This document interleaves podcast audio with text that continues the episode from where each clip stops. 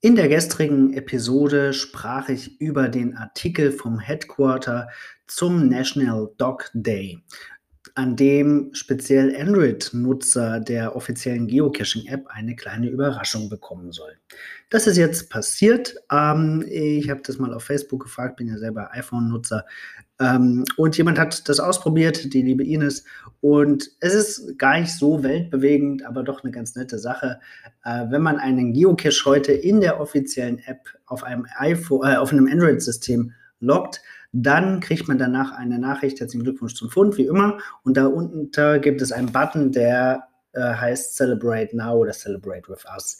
Und wenn man den drückt, dann kommen ganz viele animierte Hunde geregnet.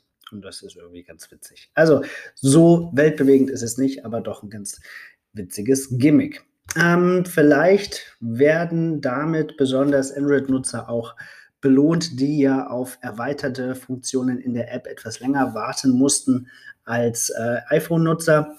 Ähm, da gab es ja letzte Woche einen Post zu. Zum Beispiel kann jetzt die DT-Grid-Suche, ähm, also eine Matrix-Suche letztendlich, ähm, in der Android-Version der App auch durchgeführt werden.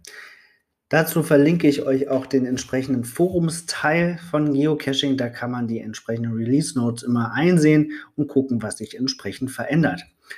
Als Premium-Mitglied kann man diese Beta äh, oder die, diese neuen Funktionen oft auch in der Beta-Variante ausprobieren und ist auch dazu aufgefordert, Feedback dazu zu geben in den Foren, im Forum, um den Entwicklern dabei zu helfen, das nach Möglichkeit noch besser zu machen. Ja, das war's für heute. Ich wünsche euch einen schönen National Dog Day, der überwiegend in den USA zelebriert wird. Aber ähm, das schadet ja nicht, äh, einen der zahlreichen Hundegedenktage zu zelebrieren. Also, bis bald im Wald.